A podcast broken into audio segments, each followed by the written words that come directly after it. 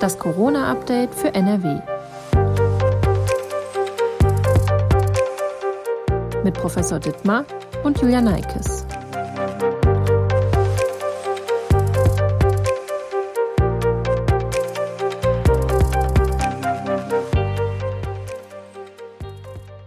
Herzlich willkommen zu das Corona-Update für NRW. Heute ist Mittwoch, der 2. Dezember. Ich bin Julia Neikes und arbeite in der Videoabteilung der Funke Mediengruppe in Essen. Mein Gesprächspartner ist Professor Ulf Dittmar, Leiter der Virologie an der Uniklinik in Essen. Hallo, Professor Dittmar. Ja, hallo. Worüber sprechen wir diesmal? Wir sprechen unter anderem darüber, welchen Einfluss die Luftfeuchtigkeit bei uns im Winter auf die Virusverbreitung hat, ob Jogger im Wald ein höheres Infektionsrisiko darstellen und darüber, was die niedrigen Fallzahlen in Vietnam mit Salbeitee zu tun haben könnten. Bevor es losgeht, an dieser Stelle nochmal kurz der Hinweis auf unseren Corona-Newsletter, den unsere Redaktion täglich verschickt. Wenn Sie Interesse haben, der Link steht in der Folgenbeschreibung.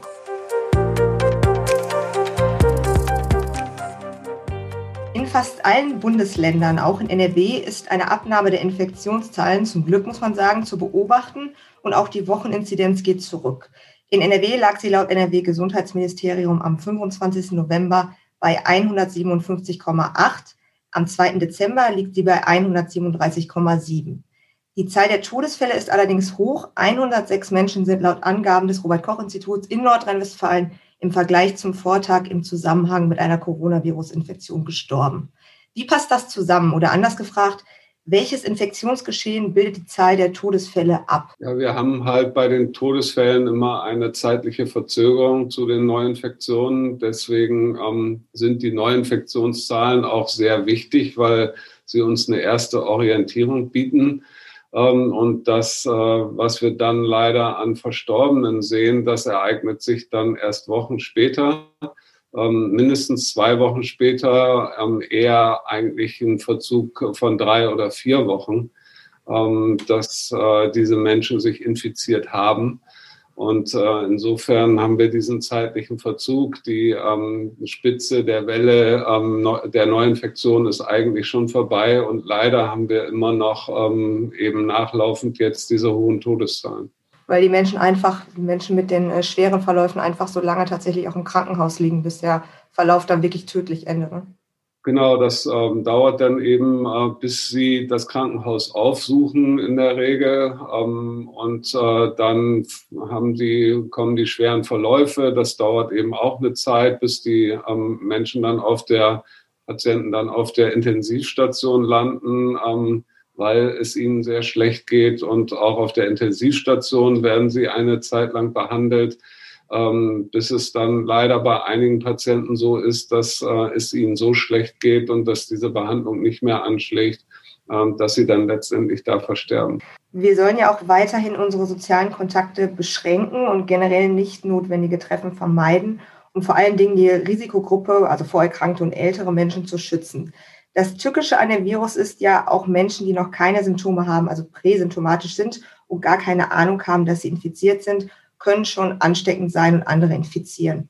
Was wissen wir denn nach aktuellem Forschungsstand über die Viruslast je, ich nenne es jetzt einfach mal Infektionsphase, also wann sind mit SARS-CoV-2 infizierte Menschen am ansteckendsten? Ja, es ist völlig richtig, dass ähm, Personen, die infiziert sind, eben schon äh, ansteckend sein können, bevor sie Symptome entwickeln. Ähm, das macht es sehr schwierig, äh, weil in dieser Phase kann, weiß das ja niemand und kann nicht darauf achten, sozusagen, dass man äh, anderen Menschen nicht nahe kommt.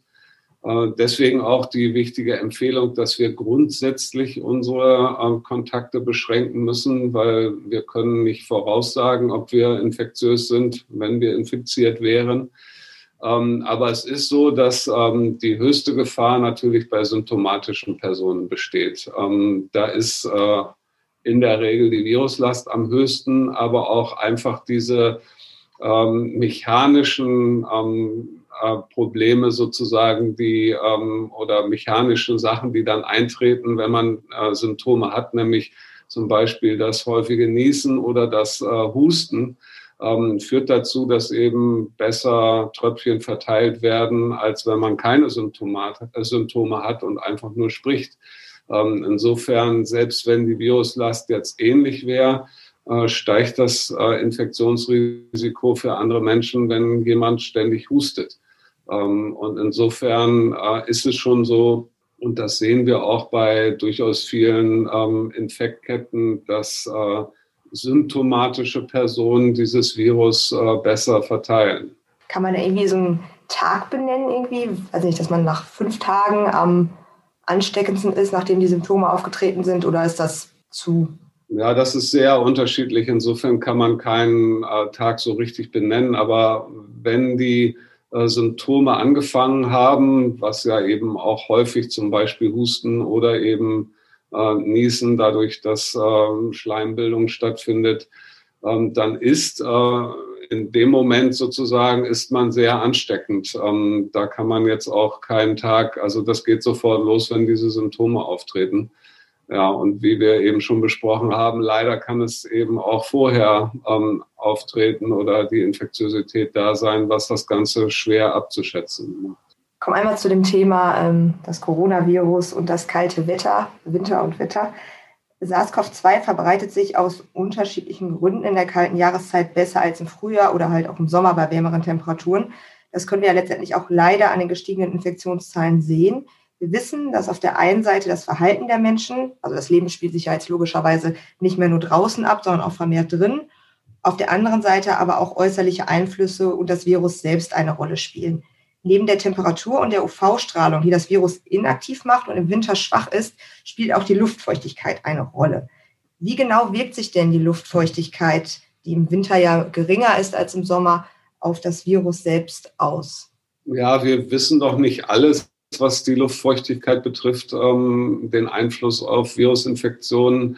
Ähm, allerdings ähm, wissen wir aus einigen Studien, dass ähm, eine Luftfeuchtigkeit unter 40 Prozent ähm, ungünstig ist, also eben günstig für die Virusverbreitung ist. Und ähm, die Erklärung, die wahrscheinlich zugrunde liegt, ist, dass wir haben es ja mit einer Tröpfchen- oder Aerosolinfektion zu tun ähm, wenn die Luftfeuchtigkeit hoch ist und ähm, jemand, der infiziert ist, scheidet diese Tröpfchen oder die Aerosole aus, äh, dann binden sich ganz schnell weitere Wassermoleküle aus der hohen Luftfeuchtigkeit an diese Tröpfchen oder Aerosole und sie werden immer schwerer und sinken schnell zu Boden.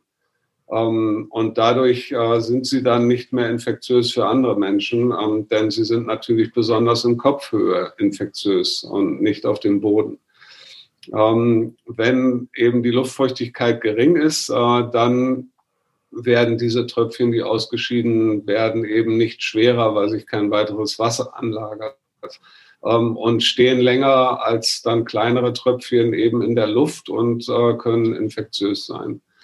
Das, äh, was noch dazu kommt, ist eben, dass wir, wenn die ähm, Umgebungsluft sehr geringe Luftfeuchtigkeit hat, äh, das gilt für äh, geschlossene Räume, wenn die Heizung an ist, genauso wie im Winter für, ähm, gerade wenn die Sonne scheint, ähm, sinkt die Luftfeuchtigkeit ähm, sehr stark im Winter, also dann auch draußen.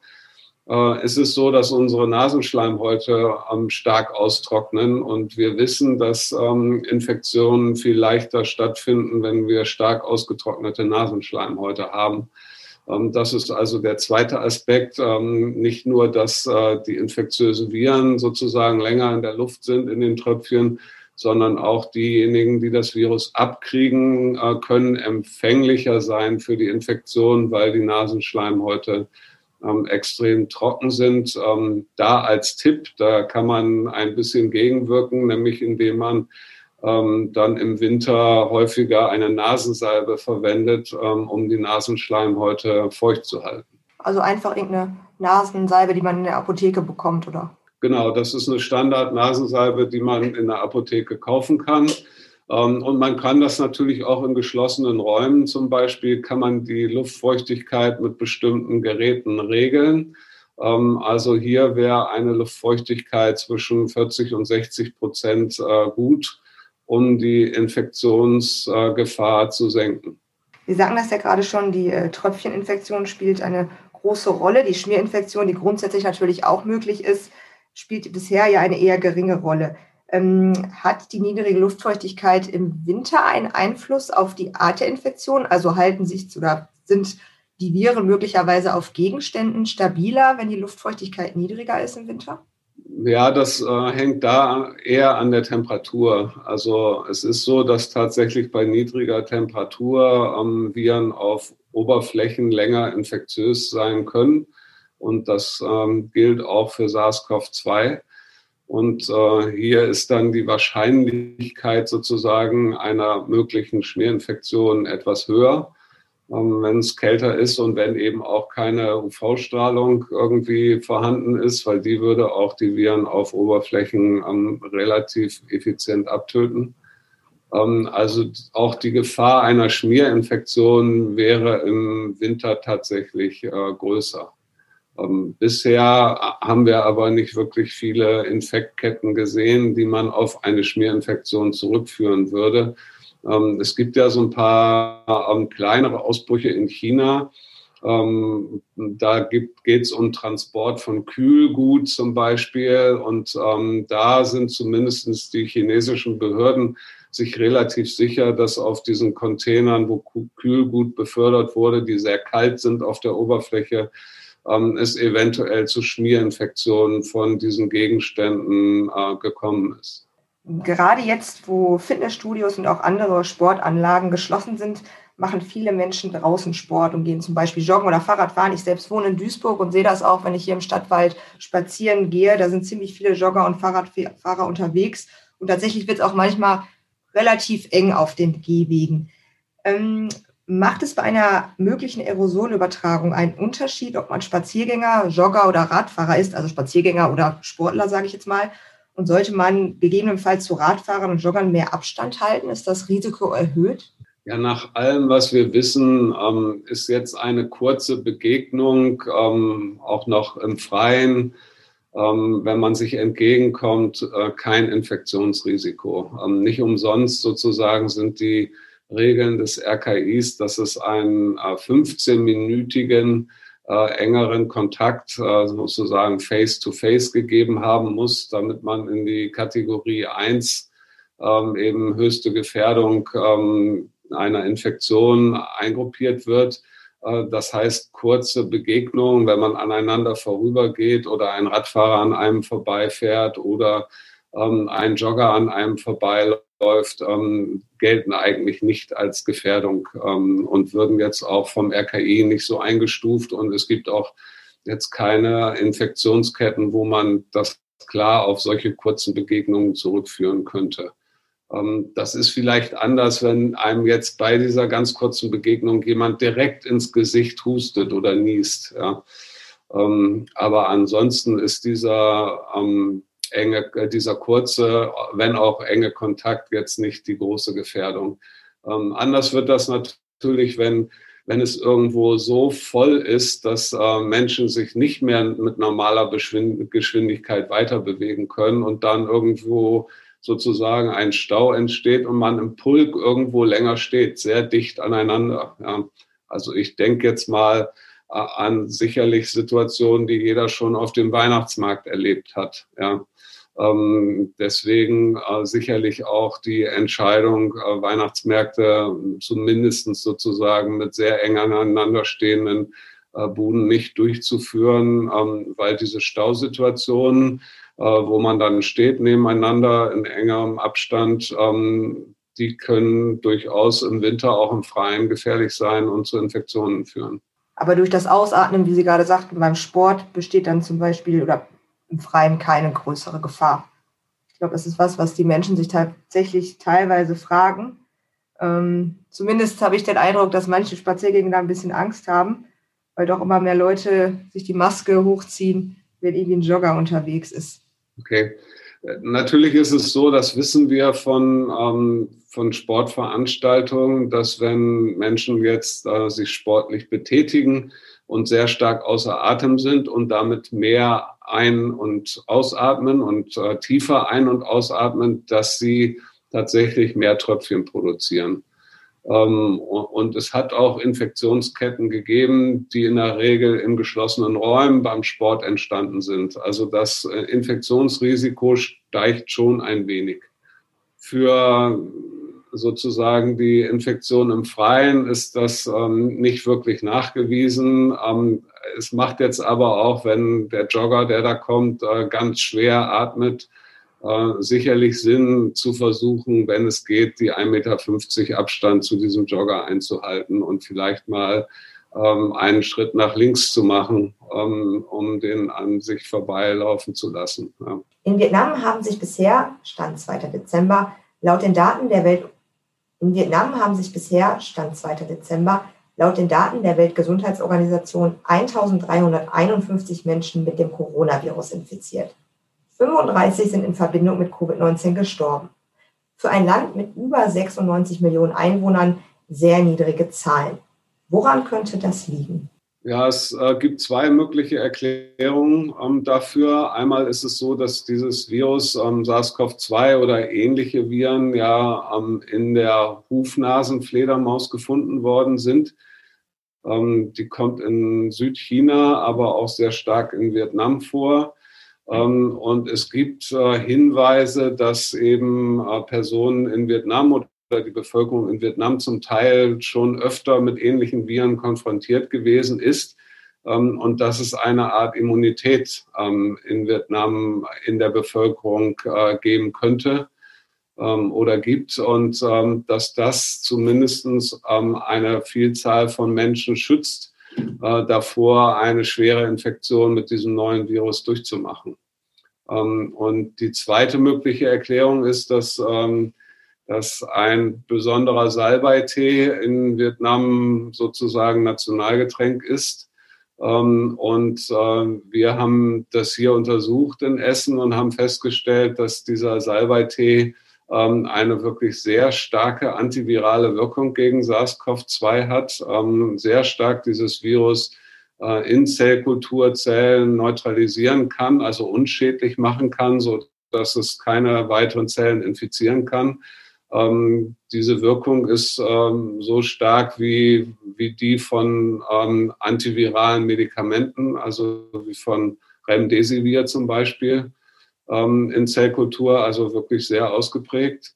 Ähm, und insofern äh, könnte es sein, dass dieses ähm, häufige Tee trinken ähm, in Vietnam eben auch dazu beiträgt, ähm, dass es hier, dass sich das Virus nicht besonders gut verbreiten kann. Würde das jetzt auch heißen, wenn wir jetzt hier alle Salbeitee trinken würden, dass wir dann geschützt sind tatsächlich? Ja, es könnte eben sein, dass äh, A, wenn man den Tee trinkt und äh, man wäre infiziert, äh, dass die Viruslast dann im, äh, im Rachentrakt deutlich sinkt äh, und man nicht so infektiös ist für die Umwelt. Ähm, aber es könnte auch sein, dass wenn man das zum richtigen Zeitpunkt trinkt, wenn man sich infiziert hat, ähm, dass das Virus dann unschädlich gemacht wird äh, durch diese antivirale Wirkung und man ähm, keine Infektion dann kriegt oder nur eine sehr leichte Infektion, zumindest dann keine schweren Krankheitssymptome, äh, weil das Virus in sozusagen der Dosis, die man abgekriegt hat, dann deutlich reduziert wird äh, durch diesen Tee. Das hört sich jetzt fast so an, als könnte man quasi auf Impfungen verzichten. Aber es ist jetzt nur so ein minimaler glaub, Schutz. Ja, ich glaube nicht, dass wir auf Impfung verzichten können. Ähm, das ist natürlich auch schwierig, weil wir wissen ja nicht, wann wir infiziert sind ja, oder infiziert werden. Den Zeitpunkt ähm, kennen wir ja nicht, um dann genau zu dem Zeitpunkt danach einen Tee zu trinken. Das ist eher schwierig. Ähm, aber es ist so, dass das äh, zumindest als, ähm, ich sage jetzt mal, Hausmittel eingesetzt werden kann. Schaden tut es definitiv nicht und hat wirklich äh, gegen dieses Virus eine sehr stark antiviral wirkende ähm, Funktion, ähm, so dass man, es gibt jetzt keine klinischen Studien dazu. Ja, also am Ende kann man jetzt nicht sagen, das ist ein Therapeutikum, weil das ist so nicht ausgetestet worden. Ähm, aber es ist schon auffällig, dass es hier einen Zusammenhang eventuell gibt zu den sehr geringen Infektionszahlen, die wir in Vietnam letztendlich sehen. Also letztendlich dann doch können wir alle am besten mehr Salbeitee trinken, um uns ein bisschen zu schützen. Genau, also Ähm, wie gesagt, schaden kann das nicht. Ähm, und wenn es dann hilft, äh, dann haben wir alles richtig gemacht. Bei der Coronavirus-Infektion treten ja auch teilweise neurologische Symptome auf. Wir haben auch schon mal darüber gesprochen, schon mehrfach, ähm, zum Beispiel Riech- und Geschmacksverlust. Ein Forscherteam der Charité in Berlin hat sich damit beschäftigt, wie SARS-CoV-2 ins Gehirn eindringen kann und wie das Immunsystem dann letztendlich darauf reagiert. Könnten Sie bitte einmal kurz zusammenfassen, was bei der Untersuchung herausgekommen ist und was wir generell über das Coronavirus im Zusammenhang mit neurologischen Beschwerden wissen nach aktuellem Forschungsstand? Ja, wir wissen eben, dass es ähm, diese neurologischen Beschwerden gibt, ähm, trotzdem das ursprünglich als eine Lungenerkrankung angesehen war es gibt eben das sogenannte Neuro-Covid, ähm, wo eindeutig die neurologischen Symptome sogar bei einigen Patienten im Vordergrund stehen. Ähm, der, der Klassiker sozusagen ist der Geruchs- und Geschmacksverlust. Und äh, das ist auch sozusagen, hat schon Verbindung zu dieser Studie aus äh, Berlin. Da wurde nämlich festgestellt, dass in der Geruchsschleimhaut, ähm, dass da besonders äh, viel Virus zu finden ist bei einigen Patienten und untersucht wurden jetzt hier bei dieser Studie Patienten, die wirklich schwerst erkrankt waren und letztendlich an Covid-19 oder an Neuro-Covid eben äh, verstorben sind.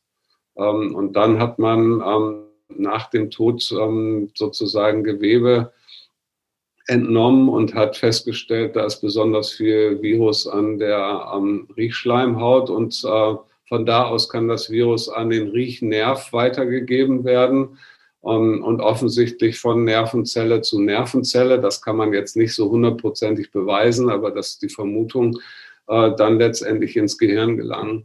Und ähm, man hat eben in allen diesen verstorbenen Patienten ähm, Virus im Gehirn gefunden ähm, auch eben in Zellen des Nervensystems. Außerdem ist in, bei diesen Fällen auch ähm, Virus in den Blutgefäßen des Gehirns gefunden worden. Ähm, das wussten wir vorher auch schon, dass äh, das Virus eben Zellen von Blutgefäßen infizieren kann.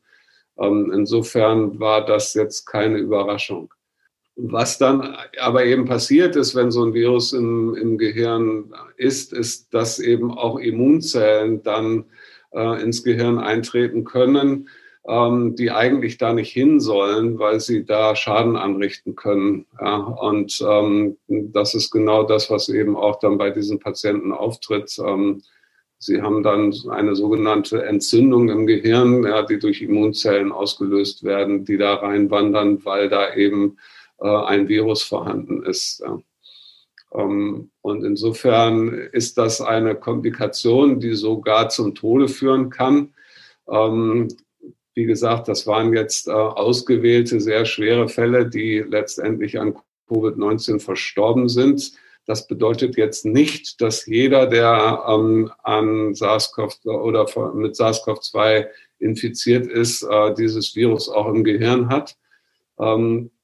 Wir wissen aber, dass es äh, bei Patienten zumindestens, die jetzt klare Symptomatik gehabt haben, auch häufige, ähm, ich sage jetzt mal Spätfolgen gibt, äh, wie zum Beispiel Konzentrationsschwierigkeiten, Gedächtnisverlust ähm, und äh, solche eben auch ähm, Spätfolgen, die ganz klar mit einer Assoziation des Gehirns bei dieser Erkrankung ähm, oder die darauf hindeuten. Ja so dass es äh, tatsächlich sein könnte, dass, ähm, dass es gar nicht so selten ist, dass das Virus über den Riechennerv letztendlich ins Gehirn vordringt und ähm, da eben Teile von diesen äh, Neuro-Covid-Symptomen, die wir sehen, auslösen kann. Weiß man das auch von anderen Viren, dass die ähm, bis ins Gehirn gelangen, also beispielsweise jetzt von Influenza-Viren oder anderen bekannten Erkältungsviren, oder ist das jetzt doch was, ähm, ja, Besonderes eher. Ja, Influenza macht das äh, weniger, da ist das ähm, eigentlich nicht beschrieben. Aber es gibt Viren, die das machen. Ähm, zum Beispiel das Masernvirus ja, ähm, kann das und äh, kann dann eben auch zu schweren äh, Komplikationen führen, wenn ähm, das Masernvirus ins Gehirn eindringt.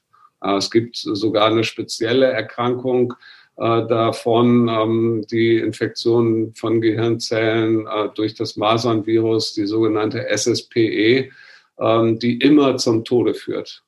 Deswegen auch die Impfschutzpflicht bei Masern. Genau, deswegen ähm, macht es auch viel Sinn, sich gegen Masern impfen zu lassen, weil tatsächlich die ähm, schweren äh, Komplikationen beim Masernvirus, Infektionen, was man früher immer gedacht hat, ist so eine Kinderkrankheit. Ja, es wurde ja viel so bezeichnet.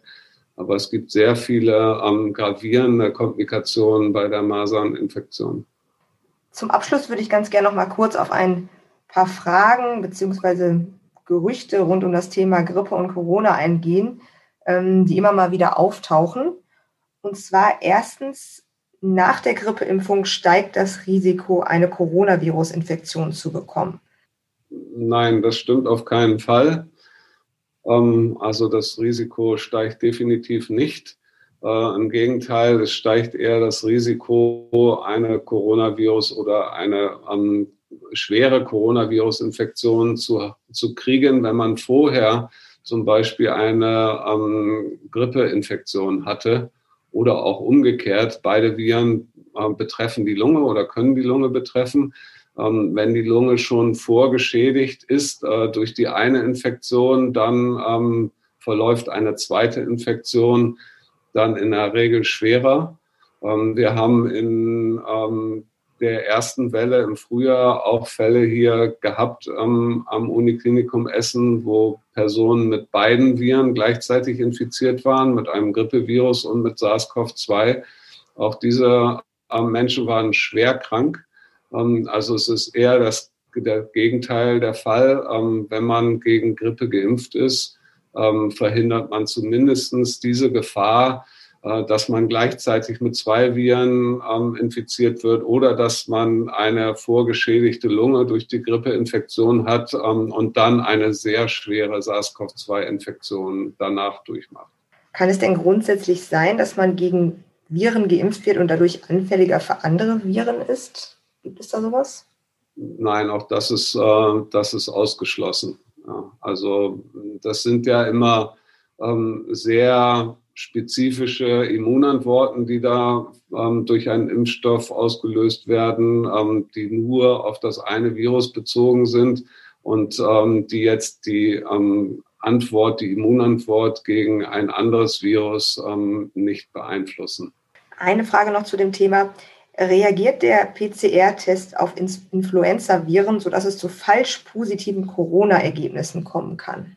Auch da ein klares Nein. Also Coronaviren und Influenzaviren sind so unterschiedlich, dass ähm, diese spezifische genetische Information des Coronavirus, die da vermehrt wird, ähm, beim Influenzavirus, bei der Gri beim Grippevirus nicht vorkommt äh, und es daher keine äh, falsch positiven Ergebnisse hier geben kann. Es ist ja sogar so, dass diese PCR so spezifisch für SARS-CoV-2 ist, dass sie auch die anderen Coronaviren, die es gibt und die jeden Winter auch zirkulieren, ähm, nicht erkennt. Ähm, also die werden nicht nachgewiesen mit dieser PCR, sondern wirklich ganz spezifisch nur SARS-CoV-2. Ähm, diese PCRs sind so hochspezifisch, dass man das völlig ausschließen kann, dass ein ganz anderes Virus äh, hier positive Ergebnisse äh, verursacht. Vielen Dank für das Gespräch. Ja, gerne. Nächste Woche Freitag geht es dann weiter mit der nächsten Folge von das Corona-Update für NRW. Wenn Sie Fragen haben, dann schreiben Sie uns doch gerne eine Mail an coronafragen.funkelmedien.de. Bis nächste Woche. Tschüss.